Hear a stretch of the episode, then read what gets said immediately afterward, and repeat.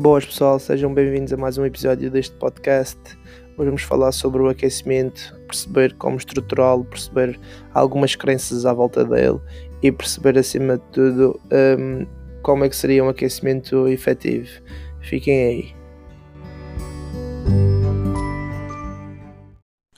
Bem-vindos ao meu primeiro podcast. Meu nome é Tiago Souza e vamos falar sobre performance desportiva, eh, nutrição, treinos de força, treinos específicos, entre outros temas.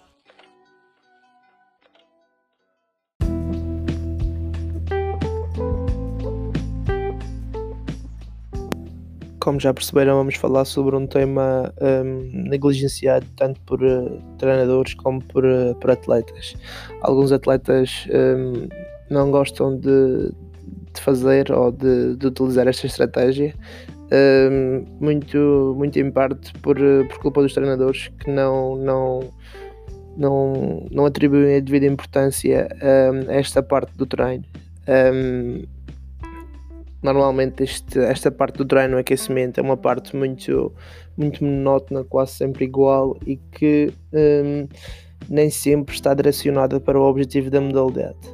Muitas vezes é mais uma espécie de crença do que propriamente uma componente do treino. E, e, como tal acaba por haver um discreto por parte dos, dos atletas que, que tentam fugir e tentam tentam não fazer da melhor maneira uh, possível o, o seu aquecimento. De qualquer das formas, o aquecimento é uma, uma prática muito comum em, em todas as modalidades se bem que uh, muitas delas acabam por não, não beneficiar dos seus efeitos porque não, não aplicam a melhor, uh, a melhor estratégia uh, para a sua realização. Um, entrando um bocadinho numa vertente mais, mais técnica, vamos perceber que o aquecimento durante anos servia para preparar mentalmente para a tarefa e preparar fisicamente para a tarefa. Um, e quanto a mim, isso é uma visão um bocadinho redutora do que é um, um ótimo aquecimento, um aquecimento bom ou quase perfeito. Um, quanto a mim, ainda faltavam algumas, algumas uh, vertentes, uh, sendo duas delas o aumento da, da performance e a redução do, do risco de lesão uh, associado à prática desportiva. Se nós formos ver à, à literatura, percebemos que o maior registro de lesões acontece nos primeiros minutos de jogo, nos primeiros minutos após o aquecimento e no final de cada jogo. No final de cada jogo, isso pode ser explicado pelos efeitos da fadiga, e no início de, do jogo, ou no início da segunda parte do jogo, ou, ou depois do intervalo, um, as lesões acontecem muito, muito provavelmente pelaquela paragem que existia e que os jogadores acabam por entrar dentro de campo sem, sem, sem estarem uh, devidamente quentes. Um, Portanto, acrescentava estes fatores ao aquecimento e acrescentava um, a importância de, de, aquecer não só no, antes do jogo, mas depois do intervalo também. Um, o aquecimento pode, pode, pode servir eh, para aumentar o fluxo sanguíneo, uh, pode servir para aumentar a temperatura do corpo e, e dos músculos uh, em geral e, um, e interromper ligações temporárias de tecidos conjuntivos para além destes, destes fatores, um, existe alguma evidência de, de, benefícios ao nível de, uma contração muscular mais rápida e um relaxamento muscular mais rápido também, o que, que já demonstra alguma eficiência e melhoria na, na, na eficiência da contração e relaxamento dos músculos. Um, melhorias na taxa de produção e no tempo de reação também foram, foram descritas na literatura e na força muscular e na potência também. Um, este, o aquecimento, quando é bem estruturado, tem o potencial de melhorar a distribuição de oxigênio sobre os músculos e aumentar a irrigação sanguínea para os mesmos. Um, aumenta também o, o, a, a, frequência e de, a frequência de, de um, reações metabólicas. Um, na minha opinião, o tempo de aquecimento dependerá de fatores de vários fatores, nomeadamente o tipo de prova, o tipo de atleta que estamos, estamos a, a lidar, o volume de treino que, que, tem esse atleta. É óbvio que o ideal seria individualizar o, o estímulo para cada atleta e para as suas necessidades. Há atletas que têm uh, lesões e que deviam aquecer de uma determinada forma, atletas que têm que têm características diferentes de outros, deviam aquecer de, de formas distintas. Uh, no entanto, isto são guidelines um bocadinho mais gerais para uma equipa. Claro que a seguir há, há que terem atenção um, casos específicos. Um, depois, nós, nós entramos agora numa fase em que, que seria interessante perceber como estruturar um, um aquecimento. Nós, quando olhamos para um aquecimento de uma equipa ou de um, de um atleta, percebemos que muitas vezes eles repetem aquele aquecimento vezes e vezes sem conta e que aquele, aquele aquecimento que, que foi criado para eles é algo que, que, os acompanha desde as camadas jovens até aos séniores. E, e quanto a mim, isso não teria mal nenhum desde que um, não fosse não fosse algo pouco estruturado. Ou seja, nós vemos alguns exercícios descontextualizados, vemos alguns exercícios que não fazem sentido e que não há nada que os comprove que, que, que sejam, que sejam eficazes para, para, para a prática desportiva, uh, mas que são feitos porque os uh, antigos atletas o faziam, porque os antepassados o faziam e, e aí, como já devem ter percebido, uh, poderemos entrar na, na questão do, dos alongamentos uh, passivos ou alongamentos estáticos, como quiserem, um, em que estamos a tentar preparar para a ação um, alguém de forma, de forma estática, ou seja, andamos a, a tentar aquecer parados e isso mais à frente irei, irei abordar esse tema um, de, forma, de forma a percebermos e estabelecermos aqui um ponto de situação.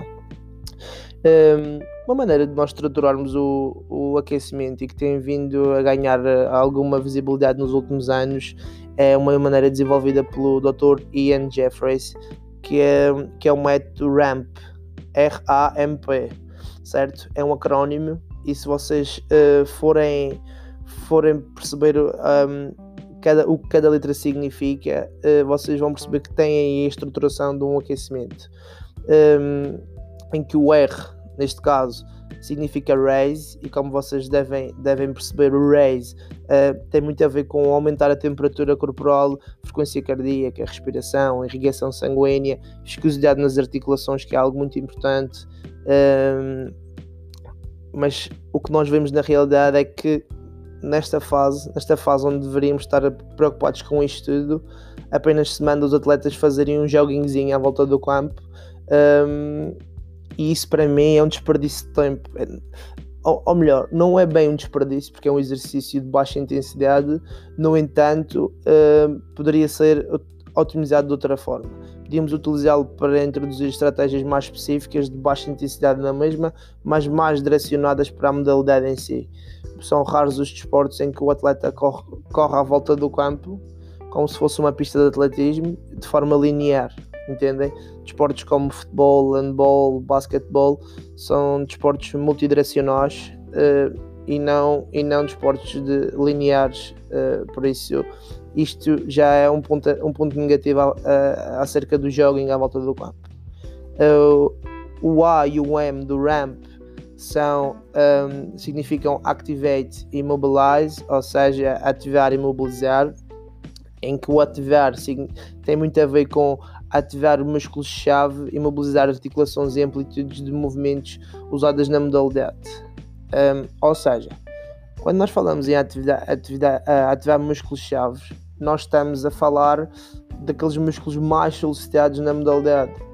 Um, alguns, alguns autores uh, falam de, uma ativação uh, de uma ativação ótima da zona, da zona média, o, o vulgo core, uh, com o intuito de criar ali uma espécie de âncora e que ajude na produção de, de força para as extremidades. Um, em termos de mobilizar articulações, ao contrário do que se acreditava no passado, quer através de alongamentos estáticos, que não existe evidência nenhuma, deixa aqui bem claro que não existe evidência, uh, evidência forte sobre, sobre estes alongamentos estáticos que ainda são muito utilizados uh, em muitas modalidades. Se, se, o que me vem à cabeça agora são modalidades de, com grande visibilidade, como o futebol. Vemos uh, ainda hoje atletas a fazerem um, alongamentos estáticos. Um, e este mobilizar tem mais a ver com uh, mobilizar em, em, amplitudes de movimentos mais utilizadas na modalidade de forma dinâmica, ou seja, um, através de exercícios dinâmicos, mobilizar as articulações que são e as articulações e a amplitude de movimento utilizada na, naquele desporto.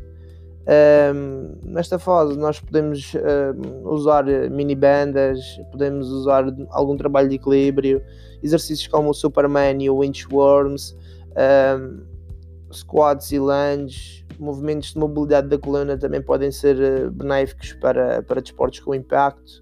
Um, acima de tudo, o que eu acho mais importante é que nesta fase o treinador tenha atenção às características da modalidade de forma a atuar de forma específica, direcionando o aquecimento para as necessidades da modalidade. Muitas vezes nós vemos um aquecimento que é uma espécie de, de um aquecimento geral para todas as modalidades, começando pelo jogging, eh, alongamento estático e tal e isso não, muitas vezes está descontextualizado da, da modalidade em si, não, tem, não está inserido uh, num, num protocolo de, de aquecimento efetivo.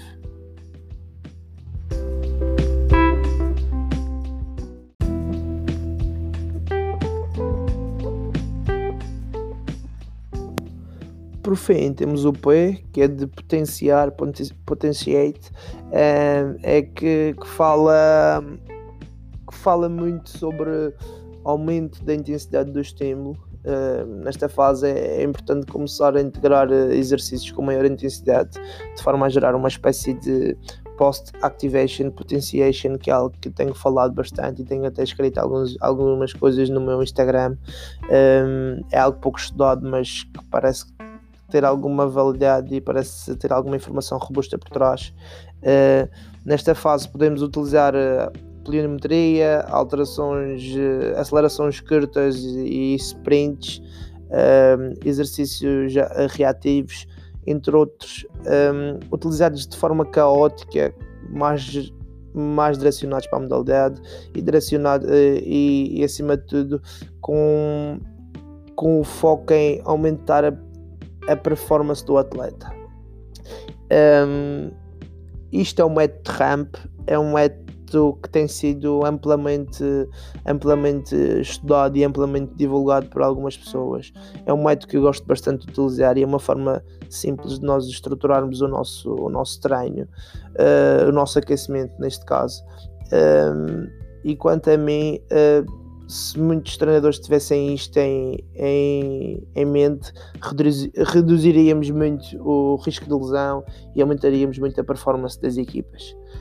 Um, se nós tivermos em, em atenção que um atleta que aqueça, imaginemos, 5 uh, vezes na semana e se o aquecimento durar uh, 10 minutos, perceberemos que ao final de uma semana o atleta treinou mais 50 minutos, ou seja, esses, esse, esse aquecimento que, que supostamente seria algo formal ou algo uh, algo muito padronizado, quase uma religião, um, passaria a ser mais uma componente do treino, ou seja, ganharíamos mais 50 minutos de treino para reduzir o risco de lesão e aumentar a performance naquela sessão e, e consequentemente nos próximos dias.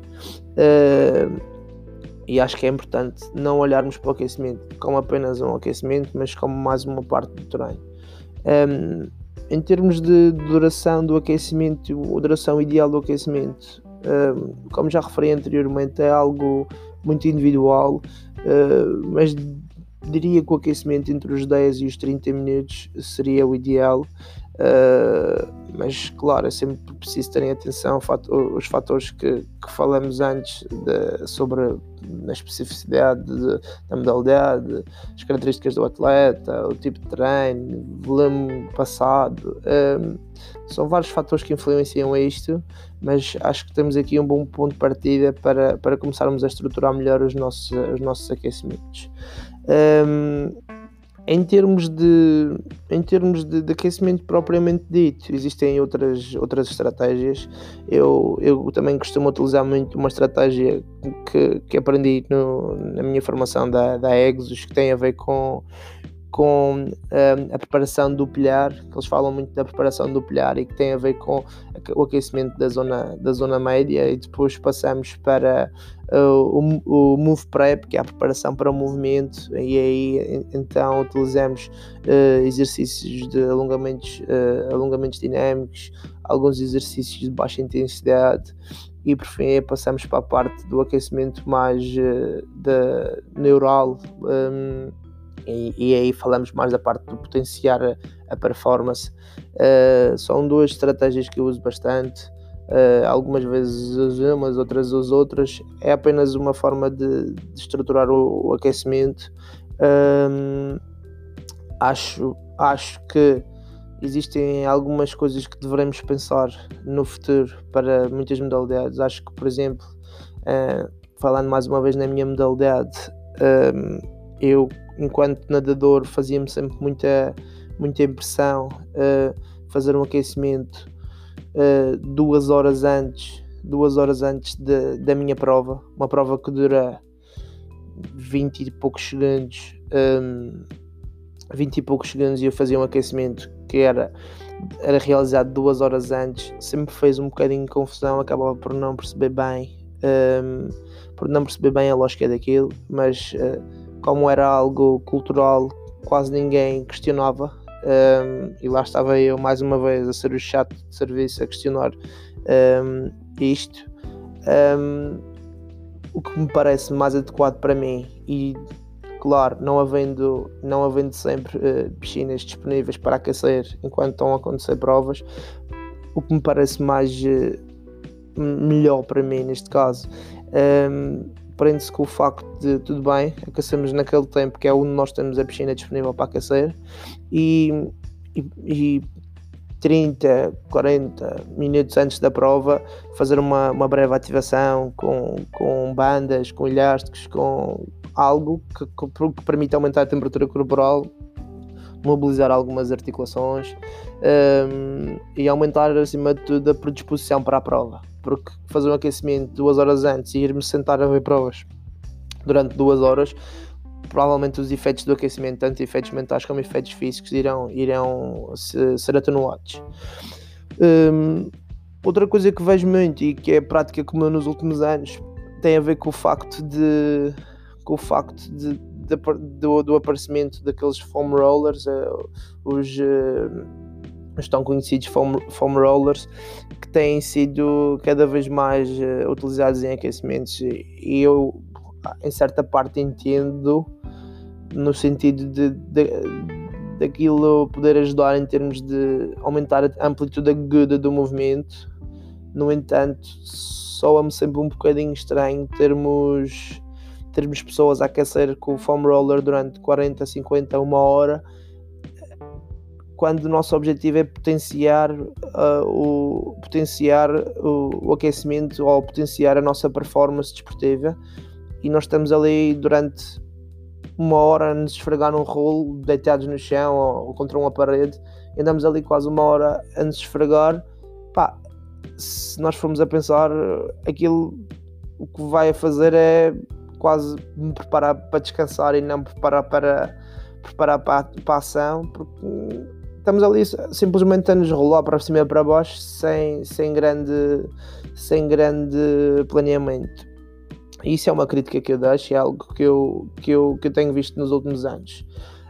Um, em termos de, em termos de, de aquecimento, acho que, que, é, que, é, que é basicamente isso. Acho que nós não, não temos muita muita cultura de estruturar aquecimentos e acho que deveríamos utilizar o aquecimento como parte do treino.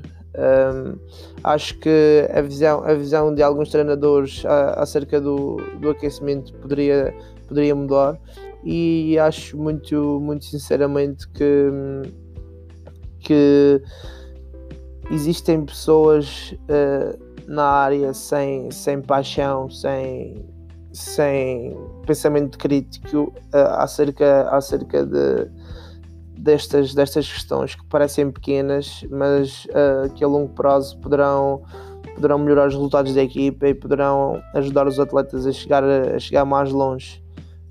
Um, é tudo por hoje, pessoal. Espero que tenham gostado deste, deste podcast.